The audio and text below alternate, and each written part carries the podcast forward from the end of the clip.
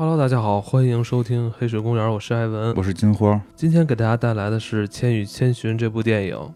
呃，《千与千寻》这部电影首映应该是在二零零一年，已经是时隔将近二十年了。嗯，对。嗯，这次是出其不意的，在咱们中国大陆好像又重映吧？啊，对对，重映。然后这个去年好像是《龙猫》吧？是去年吧？那反正龙猫也不是重映了吗？有《千与千寻》，这回也重映，可能明年还有。是不是要保着？现在好像每年都要有那么几部日本的电影啊，不管是老片还是新的电影，好像对都会有哈。对，今年还有《龙珠》嘛？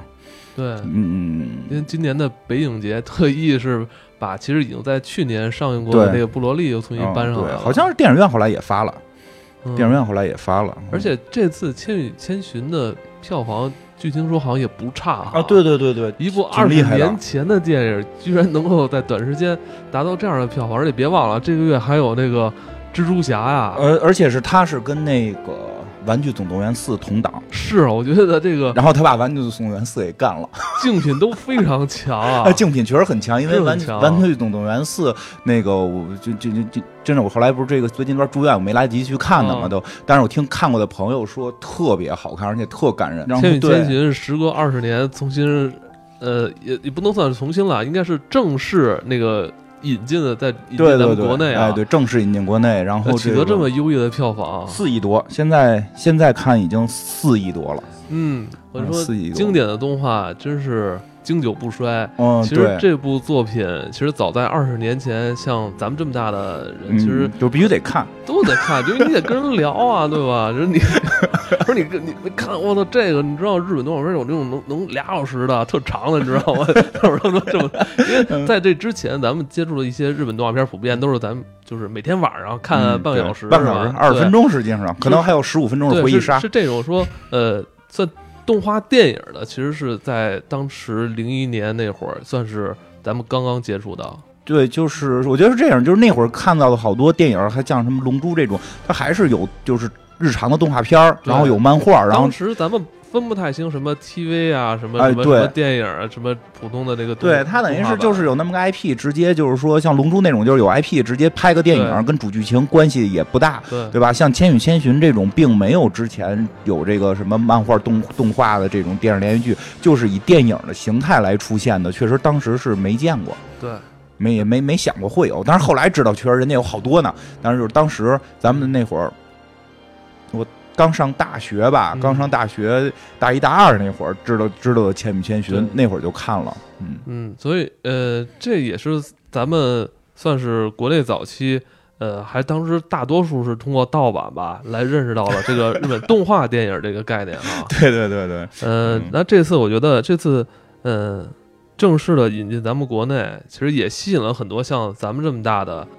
半大小伙子 是吧？还有很多年轻人，啊 半大小伙子和年轻人 是吧？有很多人是以前说呃看过，但就是这次说算是有一种补票的心态啊。嗯，但还有一部分是新的朋友，也有新的，也有新的，有很多。其实这个宫崎骏的作品，呃，始终是在国内有很强的热度，在各个年龄层次，大家都会对这。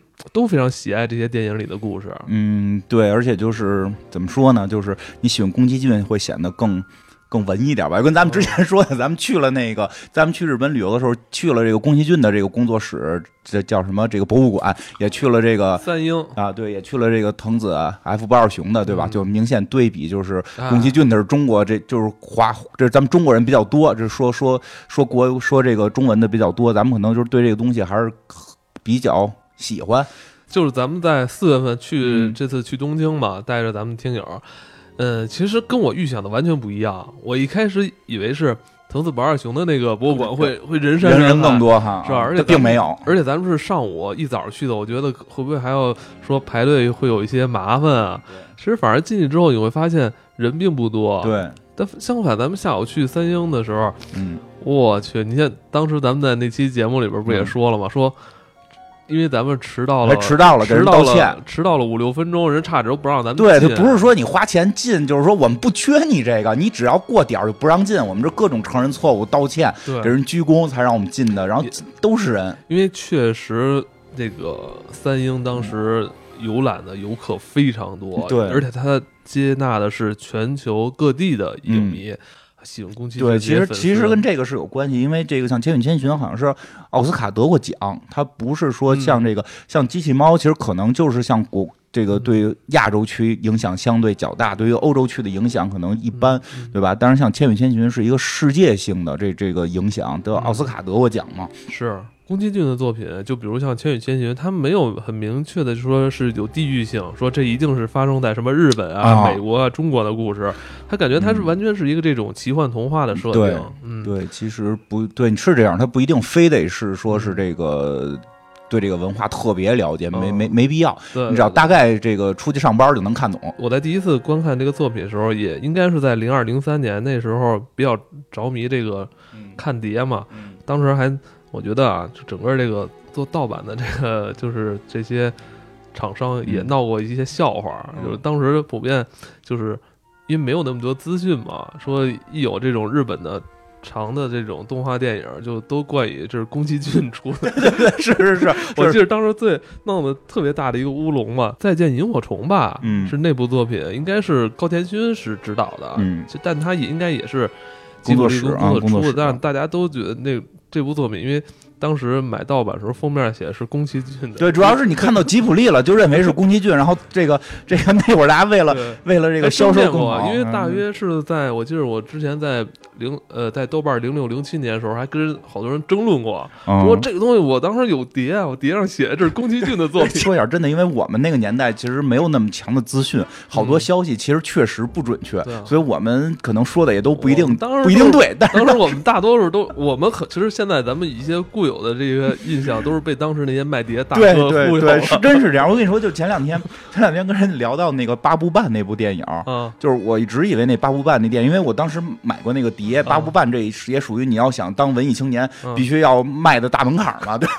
我当时没迈过去啊。然后那个碟上面写的可花哨了，写的是有什么这个八个女人和一个变性人和几个这个男的之间这个这样的一个故事，一个很情色的故事。我说那这个挺有意思呀，回家一看不是那么回事儿。我直到之前，我知就是后来我又没看完那个电影，然后前一段我重看的时候，我还抱着这个心态，我说这里边到底哪个是变性人呀？最后看完了也没发现有。后来我知道，就是当时那个就是这个这个盗盗版商给他他把那剧情他给他这么理解他写的，而且后来更逗的是，我发现那等于你是 你看到了一个最早的那种短影评是吧？对对，而且后来最逗的是，我发现他写的那个剧情简介是有另一是另一部电影的，叫《八部半女人》。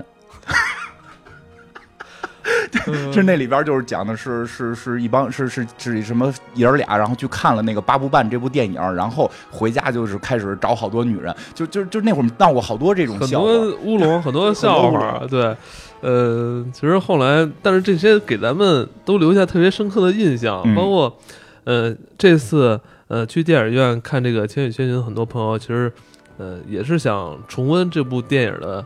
这个剧情哈，这种这种感觉，因为确实这个故事非常迷人。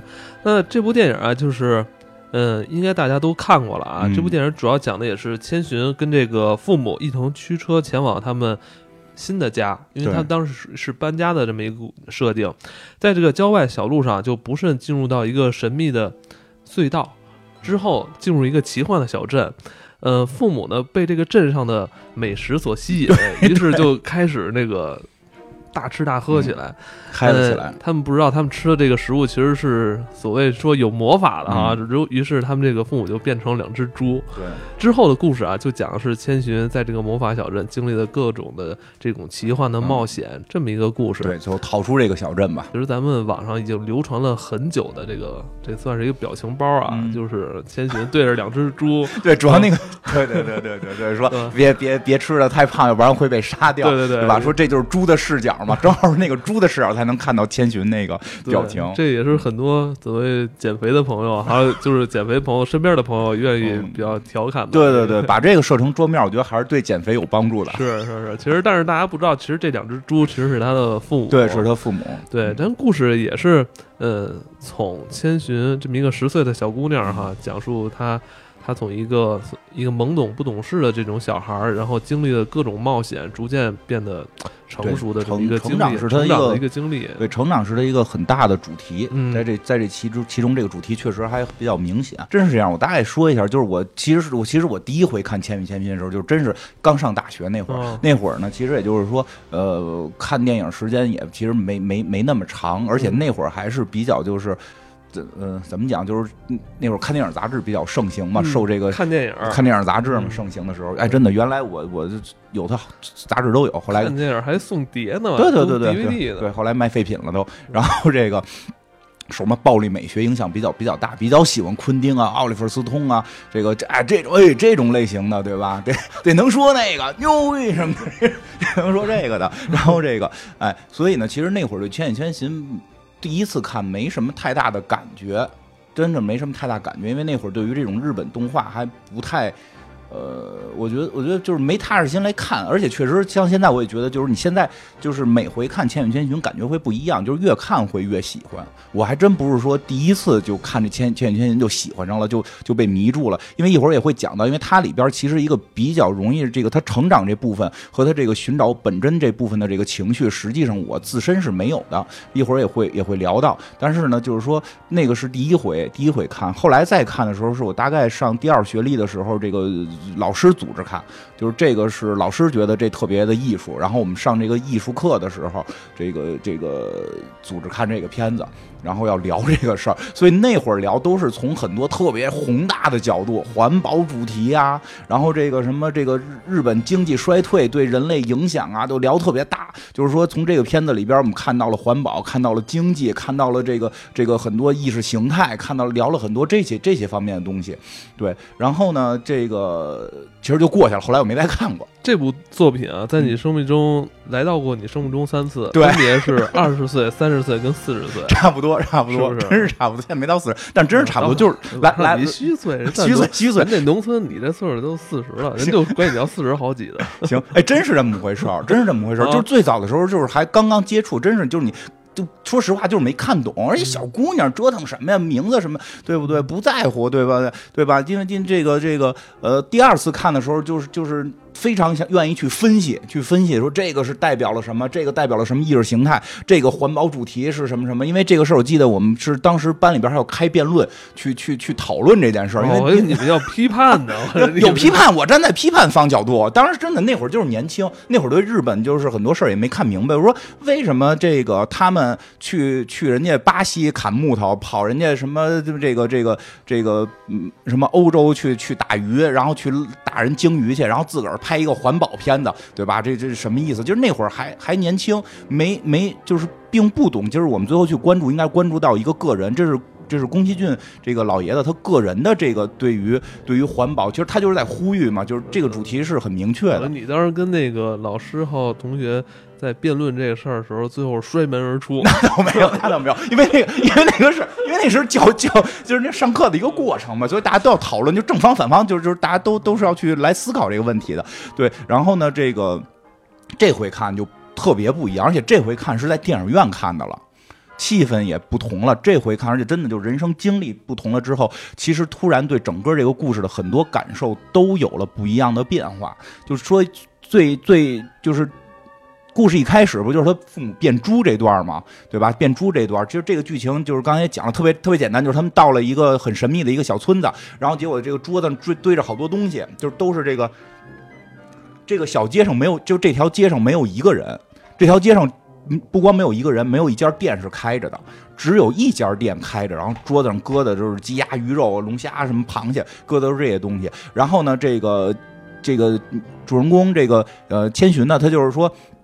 赶紧走，这不是咱们要来的地儿，赶紧走。结果父母说：“哟，这看着挺好吃的，咱们就吃吧，对吧？”然后俩人就一边说：“咱们就吃吧。”然后说：“就这个千寻就说这店的这个主人没在啊，就是这个这个商家没在，你怎么敢上来就就上手拿东西呢？”他说：“我有钱啊。”我有信用卡呀，我都带了，这不就开开店做买卖吗？对吧？他爸这意思就是你开店做买卖，我先吃后付钱，有什么不行的，对吧？能有多少钱，对吧？都得公平的买卖嘛。就开始吃，吃着吃着就变成猪了。其实这个就是最早我看的时候也是觉得啊，这个就是代表人性贪婪，对吧？这个这个这个确实是有这方面，因为吃是一个非常这个明显的是这个人最基础的欲望之一。其实这个这个是有这个的，但是这回看我就突然有了一个新的感受，就是这也跟。父母就是我，我家里边的一些事儿有关，就联想到的，就是你说他父母傻呀，就到了这么一个荒废的小镇，然后看就这一家店开着，就敢坐这吃。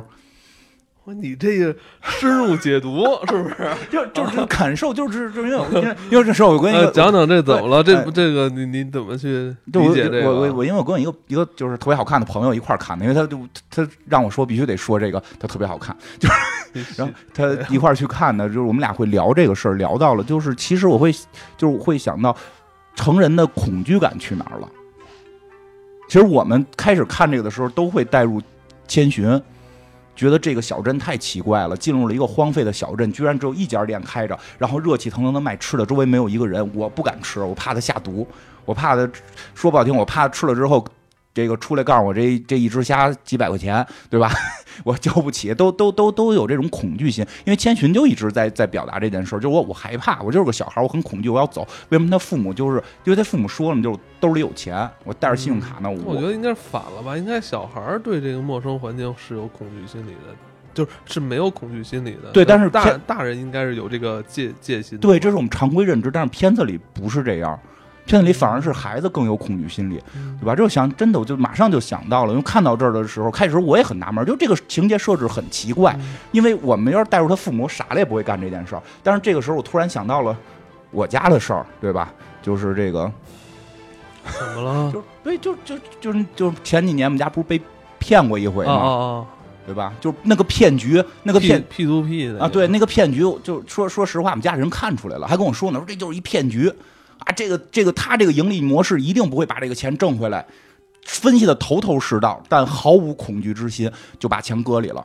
哎，我但我经验丰富啊，我经验丰富，我不会上这个当。就是说，在进入这个陷阱之前，嗯，你家里的长辈已经知道这是个骗局了，对，但他依然会进去，因为他已经没有恐惧心了，他觉得自己对面对这一切不不没关系，我能解决。我 hold 得住，这是骗局，我会把骗局骗掉。就有点是想打入什么传销团伙，自最后自己还是变变成传销人员。对，其实真的就是，我会我会感觉到这回就这回看，我真的会感觉到他父母的那个状态跟形象，就是那种无所畏惧了。就这并不一定是个好事儿，所以他们在这个这个这个市场里，最后就会陷进去。由于他的贪婪会陷进去，这这最后这种陷阱可能都是源自贪婪嘛，对吧？所以他父母其实这，因为我开之前看，我会觉得他父母就是变猪这段特别干，有有点怪，就怎么那么容易就上当？我就不会上这种当。但现在这回再看，我突然明，白，包括好多卖保健品的，没错。结果你发现，其实真的，我们很多时候活在生活中，你明知道是陷阱，但你由于你的欲望，你会逃不掉，而且你丧失了恐惧感，你没有像千寻一样保持你对于这个世界还害怕。我每天都特别恐惧，所以你没上当。我没上当，我每天都都特别恐惧，活在恐惧之中。而且这回就是让我。直接就是看的过程当中，直接就是感受最大的是，就是这个。我看后来好多网上的朋友也有说这个，就是无脸男的这个形象。嗯，无脸男这个形象真的就是之前也觉得他是个坏人，或者说就是呃，反正不是那么好的人啊。但是这回看的时候，看到一半时候，这个感触还挺深的。我觉得哦，这是以前的我，这就是曾经在完美世界的那个金花。那个那栋那栋大楼就叫完美世界，我跟你讲，就四个大字“完美世界”，里边形形色色的那些人，你是直接这，你第一次这么说自己之前单位好吗？啊，为什么呀？不是，就是那种感觉，没说那个公司不好，人游戏出的挺好，但就是说那种状态，进入了那种疯狂状态。其实你看，就无脸男一开始就是好，哎，你打个电话，我觉得你今天下午有点异常兴奋，怎么这人？怎么了？是不是？就是。药是吗？药劲儿没过，异常兴奋。嗯，药劲儿没过。嗯，来。可以是吧？嗯，然后可以兴奋是吗？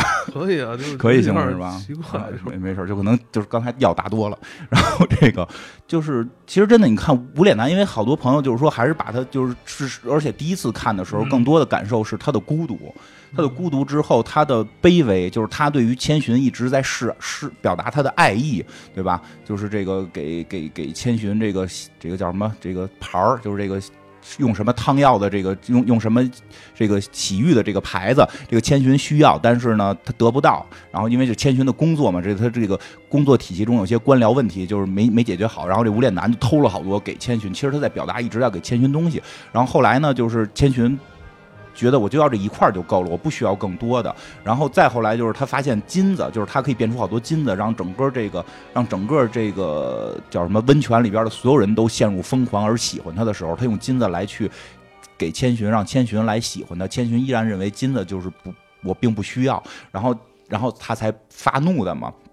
其实更多的时候，就是原先我们会看，觉得更多是无脸男好像很卑微，他很孤独，他不会去去用这就是他的爱就是落空了，或者说他对爱一个人，他在就是奉献很多，但是毫无意义，他给的并不是对方想要的。但实际这回更看这这层意思，我还能体会到，但是更多的我体会到了，就是他可能不是不是简单的爱千千寻这个人，这个他不是爱千寻这个小孩儿，而是他想融入。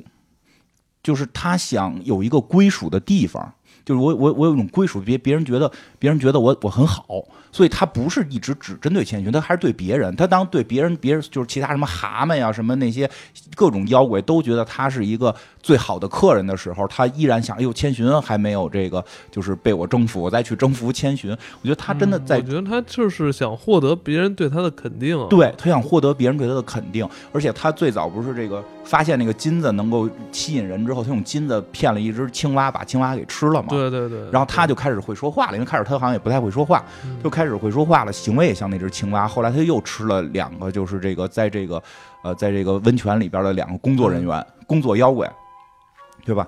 他就开始变得像他们了。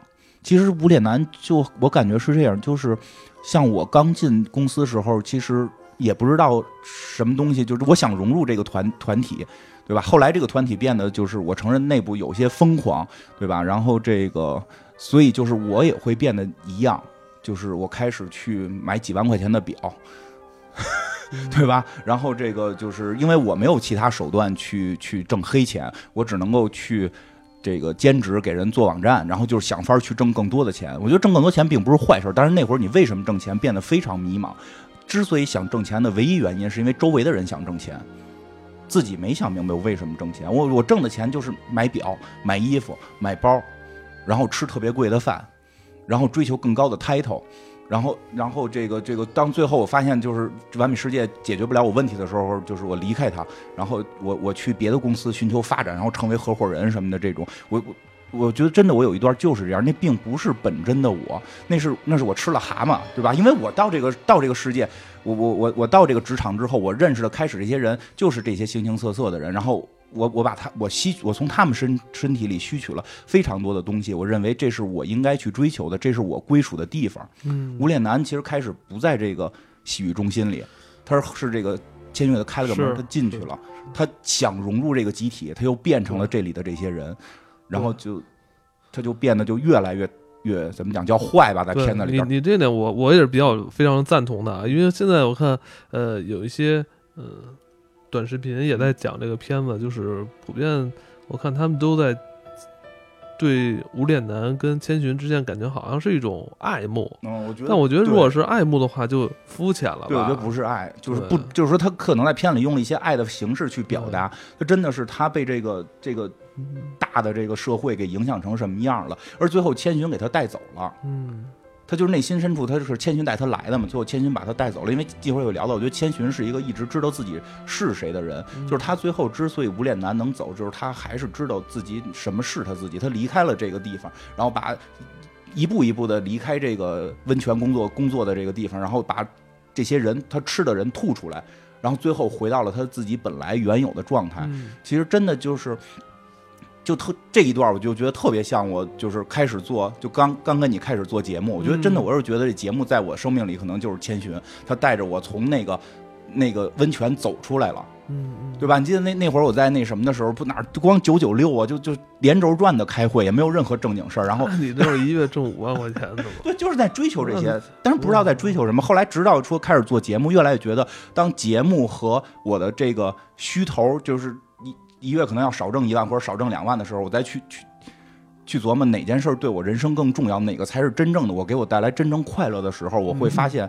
节目可能对我更重要，我就从那个环境里开始往外走。不是有钱，问题就在这儿，因为不是你关键你买也没看见你落下什么对，问题就在这儿，你买什么了？因为因为什么呀？因为有些朋友没没买房，没买车，对，就是在这儿。有些朋友人有硬性需求，人必须得挣钱，挣了钱得买车买房，得结婚。因为我没这硬性需求，我没这硬性需求，我就住。你是先结的婚后挣的？我先结的婚，我们家所有人都不开车，然后我那个房子是那个就是就是这个公房公公房，对吧？我。而且就是本身我爸爸有，就是还还有还有一个处房，就是我对房子也没有一个需求，所以我挣钱就，所以我觉得人家挣钱是是应该的，人家挣钱是是为了生存，我挣钱不知道为什么挣钱，我就是由于吃了蛤蟆，吃了那那那那些。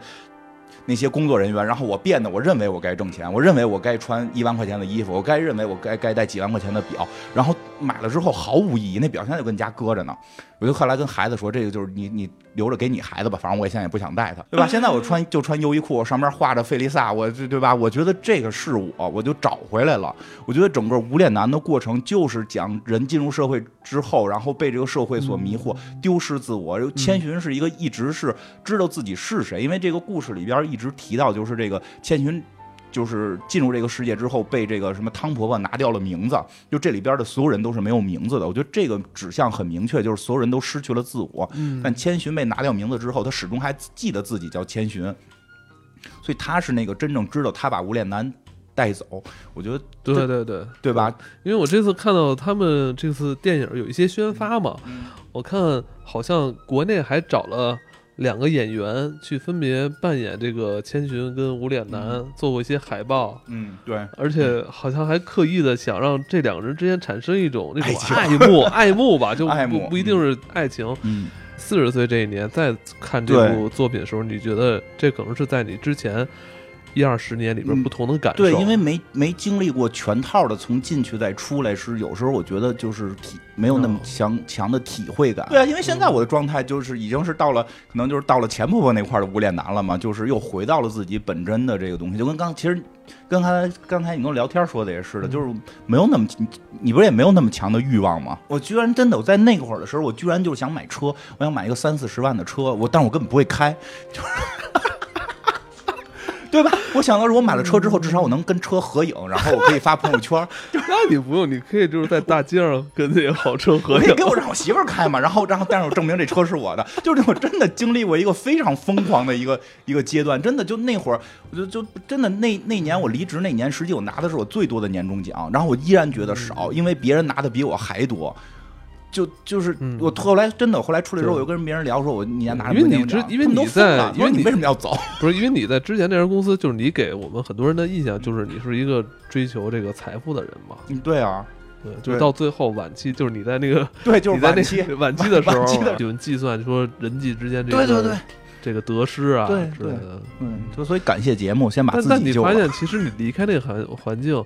之前的那些所谓的烦恼也好，还是财富也好，其实都是有点庸人自扰，是吧？对，真是这样。而且你说开什么车？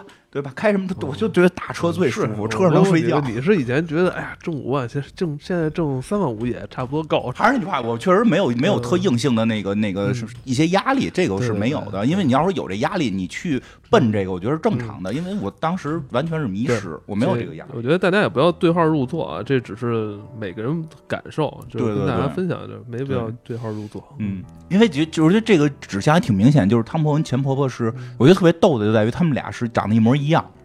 他们俩肯定就是一体两面嘛，但是那个感觉这汤婆婆呢是开了一个这个洗澡的地儿，咱们这个这个，我后来看我老觉得他们其实是一个人精神分裂啊，对 对对，其实就是就是两两面嘛，就是汤婆婆，而且最逗的是汤婆婆是开这个澡堂子的，嗯，她特别贪钱，嗯，但为什么钱婆婆不贪钱？嗯，你没发现吗？我就不知道这个就瞎猜啊，我就是后来之后我看完之后。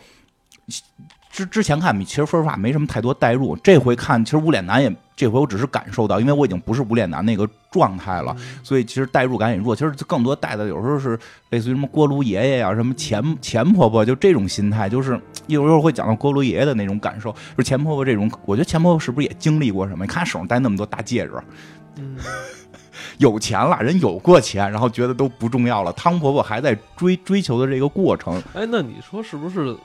嗯。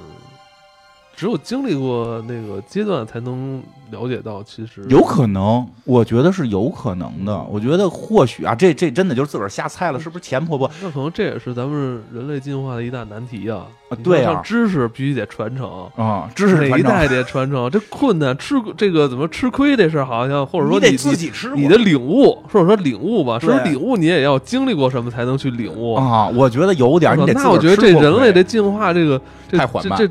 阻碍太大了。那那现在还把地球折腾成这样了，还把垃圾扔到那个河神里边你看，人河神脏了吧唧去洗澡，嗯，对吧？这你说真是感觉感觉感觉叫什么？人类进化这个这个发人民文明发展壁垒重重，结果还挺快。你说人人多神奇，对吧？反正就是那汤婆婆其实也不算坏，我觉得她就是在当时的那种状态，就是挣钱。我需要钱。其实我我我我是觉得啊，我是觉得是这样，就是这个说一个假装高端的，如果你用马斯洛需求体系来看这个故事，就不一样了。就马斯洛需求体系金字塔嘛，最底层是是最基础的欲望需求，就是吃和性，其实就是他父母那代人，就是他父母在那块儿就是以吃的形式就是来展现，这是他的欲望。然后第二第二个第二层是安全嘛，实际上是他那个就是我觉得类似于千寻的那个就是照顾他的那个叫小玲姐姐，那个小玲姐姐她不就是就是。呃，包括其实开始小白龙也会跟他说，说的就是你必须要找到一份工作，没有工作的话，你会被变成动物，会被吃掉。其实工作实际上是我们的一种安全保证的感觉，所以就是在那里边那些忙碌的人，全部都在追求的是他的安全，对对吧？然后到了这个无脸男，其实就是归属，就是就是就是我到底我该归属谁？他。但是在归他在实际上在这个温泉里边，他最后特别有归属感了，所有人都哄着他玩，他非常有归属感了。但他失去了自我，他失去了自我嘛。所以你再往上，我觉得再往上一层，可能就是像这个汤婆婆、钱婆婆这种，他已经是这种就是叫什么这个荣誉、荣耀、财富，就是就是我是这里的绝对绝对的权威，对吧？绝对的权利，我一施法就能够解决什么？就是对这种身份的认同感，就已经已经更高了。但是最后最高级的实际上是千寻。就是他最高级是这种自我价值嘛，就是他始终是这个故事里边唯一知道自己叫什么的，嗯，即使把你的名字通过魔法拿掉了，他始终知道我我我我我叫什么，对吧？然后这个，对，说回来，像那个锅炉爷爷，其实那个我也特有感触。其实我这回带入特别多的，我可能就慢慢就走向锅炉爷爷这，走向锅炉爷爷这个年纪了，可能也是，因为你看，其实。我们在看这个故事，我在看这个故事时候，以前还有一个疑问，就是天寻怎么命这么好，到哪谁都帮他啊？小白龙帮他，这这这这个所谓他的男朋友帮他，说是因为之前有有这个有渊源，之前有缘分，对吧？这个有前缘。那这锅，然后这锅炉爷爷凭什么帮他？锅炉爷爷帮他也是冒着风险的。那个策划就是这么想的嘛，就是没有什么道理吧？所以，所以包括那小玲也帮他，为什么小玲也帮他？那小玲就觉得他是个累赘，为什么也就是非常尽力的帮他，对吧？当然，他还有一些其他人也帮他，那些就没有具体的名字了。但是后来回到，就是他最后这个千寻准备去这个这个去找钱婆婆的时候，不是需要坐一个火车走吗？对，就这个时候是这个谁锅炉爷爷拿出张车票，是个往返券。就是那会儿的时候，我一下就被打动了。那个锅炉爷爷之前是想走的。那个小玲也之前表达过，我想走，我想离开这个地方，但是我就是就是你说他迷茫也好，丢失也好，怎样什么的，他没有走成。所所有帮千寻的人都是。想离开这儿的人，包括小白龙，其实也也有过，就是想离开这个地方，但是他忘记了自己的名字，对吧？所有所有帮助千寻的人都是想离开的人，但是他们离不开。然后千寻是一个一直有特别强的这种自我认知的，然后他们就想帮助他，让他离开，好像在他身上去完成自己的梦想。你真的就郭路夜拿出那个回程券的时候，我就觉得，我操，那个就是我，就就就就是我会有这种感觉。我现在看到一些新的，比如朋友跟我聊，特别年轻的朋友，就是会跟我聊天，大学生啊，聊聊爱情啊什么的，我都劝他们相信爱情，相信爱情，去追寻你的幸福。我不信了，真的就是我经历的太多之后，我首先我不信了，其次我也不会再做出什么大的改动，因为有很多条件，我觉得我这样生活挺好的。我在这块天天在我的小锅炉房里边有一堆小煤球跟我玩，然后我给他们给他们做做做做这个各种汤药，我觉得我可以了。我并不想再出去要疯疯一把，再出去弄得遍体鳞伤死在外头，我我对吧？我这烧烧锅炉挺好，但是当我看到一个还是这种。年少的人有着这种年少梦想的时候，我会看到自己的影子，我愿意去帮他。其实真的，锅炉爷爷可能就不知道锅炉爷，他肯定也不会拍前传了。可能前传的话，没准锅炉爷爷是主角，也是在这里边就是怎样的这个 风生水起，然后最后最后觉得在这儿也行，就就特别有那种强的感觉。嗯，就会我所有在所有看到我身上当年影子的那种，我我并不惋惜，我并不是说哎呦我我没有。像他们一样，这个活成那个样，我我我很惋惜，我并不惋惜，我很知足现在的生活。但是我看到他们有他们的梦想的时候，看到自己当年的影子，我愿意去帮一把。我觉得就是，所以这回其实我更多带入的是锅炉爷爷。锅炉爷爷，对，以后我就是金花爷爷了。不是不应该金花奶奶吗？这个这部作品里边的确，这些角色都是很有魅力的。但要说到最受人喜爱的，应该还是小白这个角色吧？嗯，小白是不是？白先生，小小小白龙。嗯，你这次在小白龙这儿好像又哭了，是不是？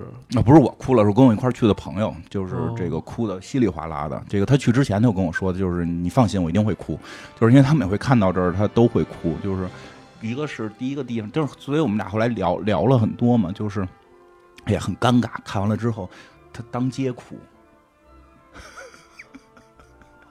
非常尴尬，然后后来结果还有听众突然出出现，说打打招呼，哎，这打招呼，合合影吧什么的，就是因为就是他是这个就是，嗯，他第一个地方他是看那什么，看到那个就是千寻，就是。呃，找着工作了，然后这个第二天早上起来，那个小白龙带他去看他父母，他父母不是已经变成猪了吗？就是那个著名的表情包，著名的表情包之后，嗯，著名的表情包之后，他就就哭了嘛，就是小白龙给他吃的，他就哭了嘛。然后呢，说说实话，就是他他哭这点，我我都没有感觉，我没有什么感觉。我对于陌陌生环境什么的，我可能更多的是兴趣比比较大，因为因为我后来想过这事儿，因为对于那种环境，我就变成无脸男了，我就跟他们一起狂欢了。但是在这种环境下，依然还坚守着自己的人，实际上可能是一种非常崩溃、濒临崩溃的情绪。就周围的所有人，可能你他们都不理解你，然后周围的，然后然后周围的所有人对你来讲又都是对你可能会造成伤害的。你要不停的想法保护自己，你可能很无助，对吧？然后这个时候，小白龙，因为他其实在这之前他相信小白龙，后来他又有点拿不太准，对吧？拿不太准，这小白龙到底是怎么回事？因为帮助，因为那个小玲就说小白龙是个特严厉的人嘛，就是这这这，他也拿不太准这个小白龙是，而小白龙就是再见到他就跟没不认识一样嘛，对吧？因为实实际上是怕那个汤婆婆看出来，但是他当时不知道，所以当第二天小白龙又表现出来对他很好的时候，其实他的心情会放松下来，因为他之前一直在极度紧张，像我们这些就已经跟人家一起去狂欢了，就已经去去跟人家一起撒金子玩了，对吧？但是他还在一直是。保持着自己的时候，他会很恐惧，而且在有一个人开始帮他的时候，他就会放松，这个时候的情绪就会被释放出来。对，这个这，所以我没有这个相同的感受，因为我可能没没那么坚定，我就跟大家一块儿就就买表去了，就就。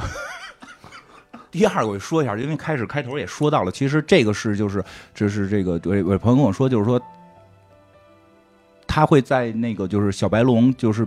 这个这个最后最后结尾的时候，小白龙也治好了，然后带着千寻往回飞的时候，这个时候突然千寻想起了小白龙叫什么嘛，对吧？因为这个他们家他们家门口的河河沟子，河沟子里边。对对对，其实说这个是有一定的这个本身，我觉得好的作品它不是一个主题就就就完事儿了，它是有若干的情绪跟主题混合在一起的。本身之所以为什么小白龙是他们家门口河的主人，他是其实也是在表达着就是对这片大地的爱。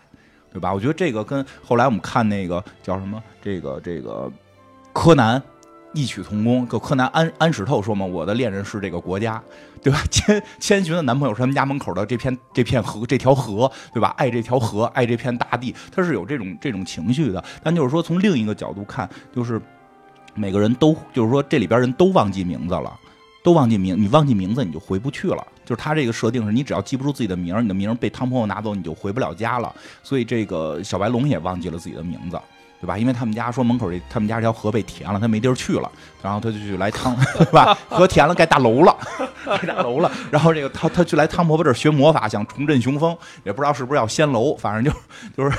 就是他是来这块儿出卖自己的名字，然后甚至替汤婆婆干黑活对吧？就就这么一个状态，他已经迷失了。然后这个时候千寻就告告诉他：“你你你叫什么什么？”我就想起你来了，你叫什么琥珀川什么的。然后这个小白龙自己一下想起自己的全名是什么，嗯，然后就从龙变成了人形，就就就坠落下来了嘛，这种飞起来了，很美。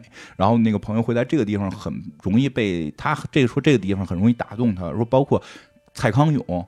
说在有一次《康熙来了》里边聊到这块的时候，就一边讲这个情节，一边哭，一边流眼泪，然后小 S 都傻了，因为可能我跟小 S 是类似的，我我看不出有任何这个。呃，你这块儿你你是怎么理解的？感觉，然后后来跟他聊，他跟我说，就是我我我感觉到的啊，就是说，就是那，你你你要一直知道自己是谁，这并不是一个很容易的事儿，你会不停的。迷茫，就是你在你在唤起自己是谁，自己因为这个名字代表就是你的本真。我到底是谁？我为什么这样？嗯，我为什么经历这些？我经历这些值不值得？对吧？然后我就会，他就是会有各种的伤害，感觉自己背负着各种伤害，觉得自己在质疑自己。我这。值不值得？然后到有一天有人跟你说你你你教师就是你还是你的时候，他会有一种释放感，就是啊，就是因为因为我就是我自己，就是这种感觉。但是为什么我你你我估计我估计很多男生可能会有的少，是因为我们小时候看热血漫画，就这个是完全不需要的，对吧？我看爱情漫画，你看爱情漫画，那你对这有感受吗？我没有，也没有吧，因为我觉得这这全片里边其实没有所谓的那个爱情这个东西啊，是啊。他这个很就是爱的是是这片土地嘛，是这条大河。但就是说，因为因为我因为我看到这儿，我马上想到了我小时候看的那个那个那个漫画，就是《龙珠》。其实也孙悟空也不知道自己是谁。对吧？最后哥哥来了，说你的你是他妈赛亚人，你你是这个贝塔星的赛亚人，你叫卡卡罗特，对吧？孙悟空就是滚，对吧？我是地球人，我是孙悟空，我不是什么那个坏的赛亚人，我不是卡卡罗特，所以他是另一种对于自我认知的一种意识。因为我们小时候可能是看热血漫画多，接受了这个，我不关心我叫什么，我今天爱叫琥珀川就叫琥珀川，我明天我明我明天叫叫叫什么蜜蜡川，我就是蜜蜡川，根本不重要。重要的是此时此刻，我现在我认为我是谁，就这是两种人的就是不同的这种心态嘛，所以这个点可能我不会太多的去感受到这个感觉，就是啊，我是谁很重要。你们发现？对，后来我跟那人讲，你们发现金花并不是我的真名。我给自己起个名，我叫金花，我而且我更愿意用我自己起的名字。张广忠告诉说，我第一次以为金花叫金华呢，这不金华什么玩意儿？火腿，火腿是吧？对吧？然后就我说举例子，我说想起我想起那个万磁王，嗯。万磁王就是在有每某某某漫画里边，他就是把那个变种人从那个变种人集中营里救出来了，然后就对着其他变种人说：“说的今天我们救出了这个朋友，然后那个让他来告诉我们，就是这个什么什么我们的胜利。”他们那个人说：“我叫什么什么，比如我叫詹姆斯什么什么。”然后那个万磁王就说：“那不是你的名字，那是人类给你起的名字。从今天起，你要给自己起个名字。”你叫什么？我叫肉球，就是 那人超能力时变一大胖子。我叫肉球。每个变种人都有自己的名字，所以其实这种情绪就不会，就是我这种情绪就是就是偏这方面，就所以不太会被啊，我找到了我的是谁，就就被这种东西去打动，所以这方面我会弱。我我这个问题我还真的没有考虑过。这个是不是有点复杂了？我觉得到底是我是谁？那我就是我，我就是因为咱们都是这种认知，所以那个点一般不会不太容易被打你。说有些人会，呃，怎么说呢？会刻意隐藏真实的自己是吗？对，或者说就是对，会有一定的保护性，就是对自己有一定保护性，然后他一直在追求自己到底是谁这件事情。嗯，会有这种人，比如像蔡康永，就是那知道他，因为可能有些。小众的身份在这块儿，他会在社会里边迷失，因为大家都那样，而我不那样。这种人，我觉得更容易会在这个地方被感动。我我们这种是看热血的长大的，就是我不在乎其他所有人的看法。我是觉得，就刚才金花说这个，对我来说啊，就是感动吗？我我我不会有那种感动，但是我不会有那种感动，但是我同样会理解他的那种感受。我就是感动点，是因为我这回人重新上映，我还没看呢。也许啊，不一定。就，但是你去讲的时候，我会同同时思考一个问题，就是比如说，我们当进入某一个行业的时候，你怀揣的一种梦想，就是就有点像进入社会。我明白你会被什么感动了。他是会突然有一天听到人说你是广告人，然后他咔就哭了，就就就这种感觉。那我知道了。如果有一天。突然有一天，人拍我肩膀：“你是播客人。”哗，我就哭了。我操，这我就是我终于知道干这么长时间，干这么长时间我图什么了？我是播客人啊，对吧？我我我突然感动了。我想说的是，说就是你你就是这两种身份不太一样的是说，嗯，就是有有，我就这这个我没有什么感动点啊，但是人家 没有感动点。不是金花刚才说那个吧？我觉得他是自己的身份，其实对于自己认可之后的话，然后别人对你也认可，所以你其实在保留这个身份。嗯，但是有些人他其实是自我本身有一个身份，也许是我自己这个名字，也许不是，但我并没有得到别人认可。但突然有一天跟你说，拍着你肩膀说，你就是个什么什么，你就是 对，就你是谁谁谁，是谁谁谁。我觉得就是，如果对方这么拍着你肩膀说你是什么什么什么，或你是谁谁谁。但你觉得，哎呦我操，不是你说，我不想成为你说的那种人啊，那会不会这就会不高兴啊？对呀。但是如果那个人就是懂你，就跟你说了之后，你就相当于其实，哎呦操，终于有人懂我了，有这种感觉的时候，就确实会让人心里挺挺激动的，有这种感觉。有有有有，确实有，但是说实话，真的不多，对，少，真的不多，就这个会比较少，可能有些不同经历的人会才会对这方面非常。而且我觉得这个人真的得是。对你有一个全方面的了解，而且这个，而且这个人必须得对你特别重要。就比如说啊，有的人可能在寻求父亲的肯定，有的人可能在寻求老板的肯定，有的人可能在寻求自己朋友之间的肯定，就不一样。你寻求谁的肯定？我我在孩子出生之前，我想寻求我爱人的肯定。我现在也是想追求他的肯定。嗯。肯定了吗？我也不太敢问吧。万一我觉得我这么多年我树立的形象是他觉得可能另外一种，那多尴尬呀！就是怕说的不是心里那个，是吧？对对对，这情绪非常复杂。其实有时候我觉得我更多的是为了保护自己，所以我不太追寻别人对我怎么认知。就你是爱人我什么样什么样？因为尤其像在高中的时候，他大家都觉得我是个傻子，就是都觉得我智力可能。不不不不太正常这种，明智点我操你这 哎对啊，就地上爬嘛，地上匍匐前进，你这诚心，你这是想爬 墙上这种引人注意。是一种寻求别人的肯定，就是首先得有关注，才能有肯定。对，那还在寻求关注，他在寻求关注的那个阶段，就是你刚才说那马斯洛需需求体系，你还处于相对比较底层的那个。就是我比那吃饭还低呢，可能是 让人觉得我是个人。哎，对。然后你再往上慢慢，其实走上来的时候，然后去寻求别人，而且这肯定不一定是说是在事业上，嗯，很有可能是就是一个特别小的点，比如说。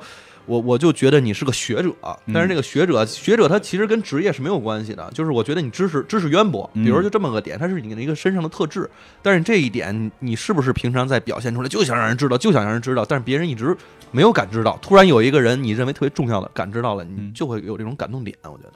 对对，那会儿那会儿咱们有个同事嘛，老说马哥比我逗，就特别不高兴，对吧？你说我你说我聪不聪明什么都不重要，其实我就想让你说我逗。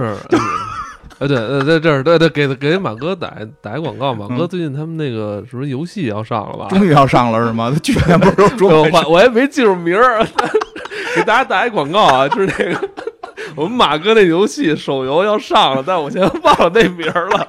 马哥，我你看你那你做那游戏酝酿好几年上，我们也给你打广告了，但是名字我们忘了。嗯，马哥确实有地方，嗯，挺逗，其实他比你逗一点。我想起来，你要这么说，我能理解那个感觉了。已经不高兴，他岔开话题了。没有，不是，就是说这样，就是因为那会儿，那会儿，那会儿有有人老老说我没有马哥逗，我就那会儿会很别扭。对，不是，尤其是这个男的说，可能对你没什么。嗯，那还是个女的，虽然我对女的没兴趣吧，因为你比较在意女的是吧？女女的评价你幽默这一点是是很重要的，因为我可能只有这一个优点了。这皮肤病重到要住院，你觉得我还会对自己的颜值有任何奢望吗？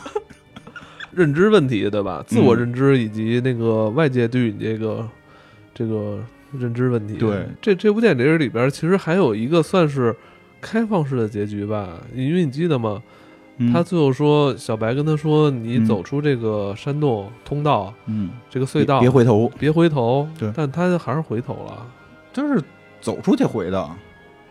对，对啊，但我不是应该你永远就不能回头吗？怎么说就回回就回回了。所以有很网上有很多那个 就是怎么着那个，嗯，黑黑暗版的结局，黑暗版结局又又被抓回去了吗？其实他们就是没有真正走出那个他们自己的世界。听听着已经奔《盗梦空盗梦空间》的结局猜测了，我觉得肯定还是走出去了吧，我就走还是走出去了吧。我是觉得别回头，一个是别回头的梗很常见，嗯你比如希腊神话里边非常多的别回头的梗，说中国格林就是很多的这种。童话或者传说里都有莫回头这个梗，就是说你回头你就会被带回去，或者在比如说地狱，我记得是哪个来的，就就天琴座那个哥们儿，就就是这个他后来他那个琴上天变成天琴座，他就是去地狱找他媳妇儿嘛，去找他媳妇儿，然后这个是是是怎么着来的？他是特别能歌善舞，弹着这个竖琴，就是弹着这个小琴儿，这个天琴，这啊唱歌，最后打动了这个这个哈迪斯还是他媳妇儿，具具体一下想不起来了。然后这个就释放了他的妻子，但是说你妻子就是跟在你后边，但是你走出地狱之前不许回头。然后结果好像是他妻子在后边就是一直问，就是你为什么不回头啊？你为什么不看我呀？你是不是根本不喜欢我呀？就是媳妇儿也讨厌，都他妈来救进地狱来救你来了。人家在寻求他对他的肯定，进地狱都救你来，对吧？这大战三头狗这种，对对吧？给什么冥王媳妇儿唱歌这种，就就这哎，然后媳妇儿一直问你，你是为什么不回头看我呀？你是不是不爱我呀？结果他为了证明我真的爱你，就在临出去之前回头看了一眼，结果他媳妇儿就被带回去，永远出不来了。就就，这男的是一想明白了是吧？这男的走到这男的真烦了，就你我我回头你就你就你就出不来了，到救你干嘛呀？对吧？这嘴他妈碎。因为这个是一个长期生活的问题，就是你现在我办我冒这么大险去救你，然后你还给我叨逼叨，我未来还那么长的日子呢，对吧？我天天听你这，我真受不了。哎，看这人生经历不同，解读就是不一样。哎，真的就是就这个梗常有，所以就当时看，我觉得它不至于有黑暗版的。我我我个人觉得不至于到黑暗版。这个梗是个很多文学作品里经常用的梗。你说大概意思，其实确实是就是。就是因为，因为他们就是一般说法说这是有一个成长性嘛，因为千寻从这个刚到这个世界害怕，然后到找到工作，然后到甚至后来去去去救各种各样的人，他把整个从某种角度讲，他把这个这个世界变得更好，他把这个汤婆婆的这个这个巨婴宝宝给救了，对吧？巨婴这个就是我觉得比较明显的这个情节了，我们就就不不不多说了，就是这个。他说这巨婴是不是咱们国内一些那个嗯对对脱口秀节目指的那个什么巨婴啊？应该是吧？其实就是这个孩子妈宝嘛，就是就是这个母亲跟孩子双方都有问题，母亲过于的就是溺爱孩子，然后不让孩子长大，什么事还担心他，然后这孩子长得都他妈跟楼一边高了，还他妈给搁到自己屋里不让出来，然后这孩子呢就是知道自己妈有权利，然后就是你不让我干嘛我就哭，哭了我妈就来，就会把你们全弄死，所以我想要什么都可以有。其实这个还是。这个还挺明显的嘛，但是这个孩子后来也成长了嘛，这孩子后来被钱婆婆给变成了小耗子，跟着这个千寻就走了。千寻，你看千寻也挺逗，怎哪儿都么给他变成妖怪了？哪儿都带着他，哪儿都带着他。主人变成一妖怪了。对啊，后来这后来这小耗子，后来这小耗子就是有有细节嘛。这小耗子想那个这个原来一直都偷懒嘛，是站这个千寻肩膀上，或者让另外一个小鸟瞪着他。到最后有一段的时候，千寻说的这个就是太远了什么，还是怎么着？你到我肩膀上来，那小耗子就那样拧个脑袋自己走，这 个我长大了，对吧？就就是这个还挺明确的了，还挺明确的了。然后这个它确实跟成长是是有关的，所以或许就是说不回头，这个就是说你成长了，就是你不要一直看着过去，你要看未来。因为本身还有一点，其实这是在开始讲到的，就是这个他们到的这个这个神秘的这个小村子是哪儿，对吧？他爸爸一进来就说啊，这个就是我们经济飞黄飞飞黄腾达那那那几十年盖的，说我们日本盖了好多这种主题公园，但是后来不是日本到九十年代全面就不行了嘛，经济跟不上了，说这就荒废了嘛。其实它代表的就是那种就是当时的那些繁荣，就是你别老回头看我当年我们怎么样，当年我们怎么样，你看未来，对吧？跟就是对吧？就是你别老回首看过去，你要看未来，因为真的我觉得好多事儿都是连连带着看的，就是。以前玩过一游戏叫《决战几》，我忘了，织田信长就那个那那那个故事里边有一段，就是说那个就是信长的，因为他那故事被改了啊，因为他说话那个人是应该是信长的一个妾，但是他故事里边，就是在那个现代版的故事里，在游戏里不是妾了，因为游戏里边得一夫一妻了。然后就是这女孩一直就跟信长说说的，你媳妇儿龟蝶跟明日光，这也这也不是历史真实情况，这是游戏里说的，就是说你媳妇儿龟蝶和明明日光秀他们俩以前在一块儿长大的。你这你现在把这么一人弄身边你不怕他呛你媳妇儿吗？就老嘚嘚这点事儿。最后信长就是就是说我是一个看未来的人，就是你看远方，不要看过去，看未来。什么？就是就是看未来，别回头，别回头，别回头。我觉得这他妈是岔开话题吧？这个我操，这个 就是打岔，我操给岔过去了。因为因为我觉得他都是几乎同时代的一些作品，都都有，就是日本当时一个状态，就是不要老看以前了。我们要看未来怎么样？我们要我一方君主，你别老给我谈提这事儿了，是吗？是这个，这都小事儿。对，这都小事儿，你往远了看，别老看回头。我媳妇儿当年跟明日光秀是不是在六岁的时候一块吃过一苹果？没意义，对吧？这个千寻这也是，你别老回头看，说这个这这个八十年代末九十年代初，我们这儿盖了一游乐场，现在荒废了，这个那个，我们看未来，对吧？包括说他们就是那个高速路，说最后他们要去的不是什么二十一高速路吗？明显就是代表着去二十一世纪嘛。就就有这种说法，网上这种说法，我觉得它是经济问题。嗯，就我大概说一下，那会儿因为它是就是零几年的作品嘛，它有一个经济问题，就是日本那会儿刚从一个重大经济危机里走出来，就是综合国力是比较强的，因为人家被这个欧洲打开大门以后，人家发展比较早，所以综合国力比较强。然后那会儿呢，加上电器跟汽车的出口，导致他们手里有大量的外汇囤积。所以日本就说：“那我必须得嘚瑟呀，我这么膨胀。”于是就说：“我要收洛克菲勒中心。”这事都这些都是真事儿。后来那个就是洛克菲勒中心，相当于什么呢？相当于我们的育园。你说一般像这种东西是不可能被收的，因为它跟它已经不是钱的问题了，它是那种文化符号了。但是人家美国人就说：“没问题，我就让你收。”说但是你收完了以后，对，所以说你必须收完了以后，你必须要承诺你日元要升值。后来日本就同意了，同意说我升值以后，然后美国就开始狙击日日元，导致了大量的热钱流入了日本。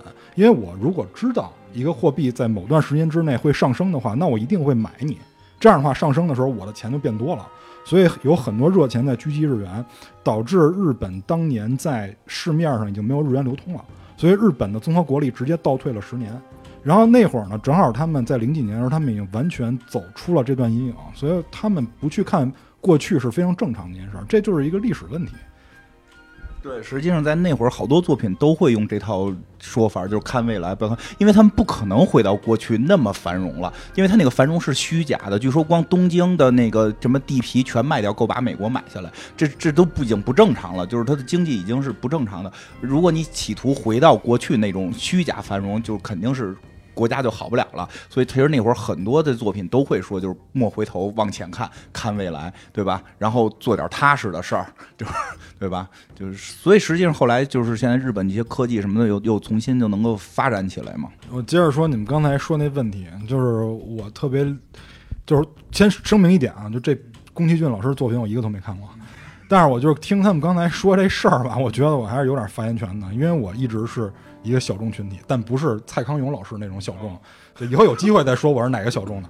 就是我一直也是小众群体，但我是一直没有去融入大家的那个人，所以导致我现在混得比较惨。然后呢，像那个院长刚才说那些，我觉得院长也是少数群体，因为我一直在跟别人讲一个问题，就是，就比如说，如果把所有人设定成一的话，然后有百分之九十的人，就是我们这个社会上百分之九十的人是吃一堑也不长一智的，然后有百分之九的人是吃一堑长一智的。只有不到百分之一的人是能通过别人吃的堑自己长智的，院长就属于那百分之九的人，就是院长最起码他是能通过一些事儿反思自己，然后让自己变得正常的，但是大部分人是不能的。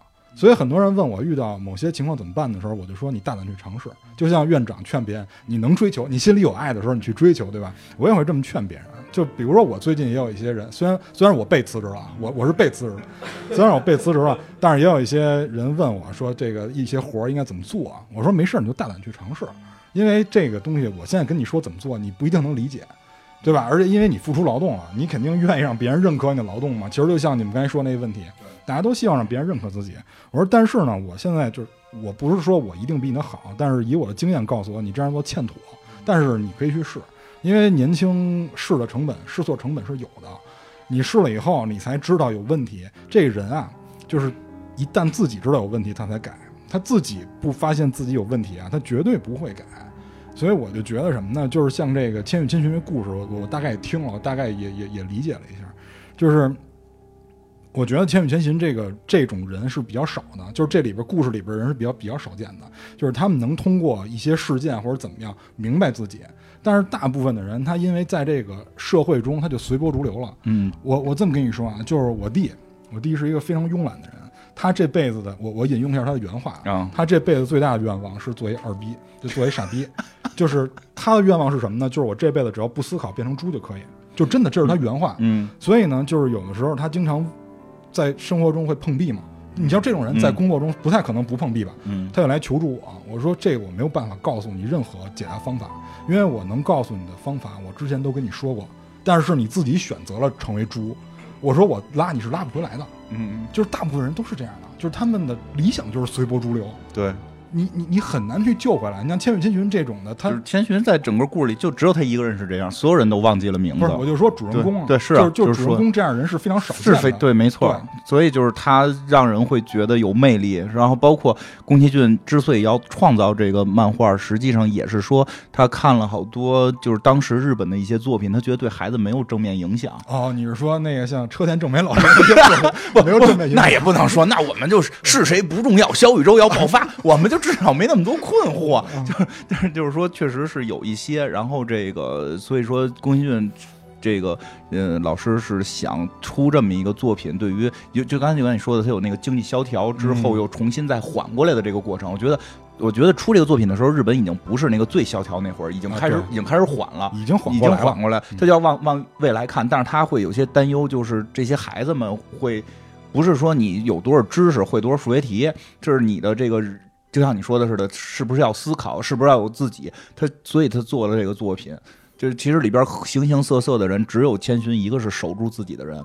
但就是说，宫崎骏老师的作品还是成年人看，尤其有一些社会经验的人看，感触会更深。对，会更深一点。然后那个就是，我觉得他也挺美好的，是很是这里边最后是个好的结局。就所有迷失的人，由于这千寻这一个是坚坚定自知道自己是谁的这个人，把他们都带好了，无脸男也变好了，然后那个汤婆婆后来也变好了，就就所有人都变得。呃，当然了，有些人会觉得，就是他们最后依然没有离开这个奇怪的城市，但是感我感觉他们都是生活在那儿，因为那锅炉爷爷都他妈跟蜘蛛似的，好几条胳膊，到现实社会里可能也就抓起来了。但就是说，他们在他们社会里边也都变得更好了。就是这个社会，就像你说的，可能不是所有人都是千寻，像我这样的都是我就是无脸无脸男这么走过来的。但是就是得有千寻这样人去指引我们，我觉得这个是是他想表达的吧。嗯就是这个，就是我刚知道啊，嗯就是千寻是人名儿，就我一直以为千与千寻是一个人。我因为我真有时候也这么说，但是我我有时候这么说，人家说你这不专业，因为那个故事里边是那个就是把他那个呃他叫千寻嘛，把寻字拿掉了，就让他忘掉自己的名字，他就叫千。哦，我一直以为千羽是一姓儿，就是我今天才知道，因为我实在是没看过那作品。但不不用都看，我还没看过《教父》呢。啊，但就是说，但就是说这什么呀？就是嗯也有一些方法，就比如说我们对于一些真理的追求，比如说像现在有有很多无良媒体炒作一些民间的假新闻，是吧？我觉得有时候我们对真理的追求是能够让你认识自己的一个关键，就是别人家说什么，因为很明显有一些就是小小的媒体，就是为了流量瞎编乱造，就是大家别别随着他来，就是比如说现在流行一词儿嘛，叫带节奏。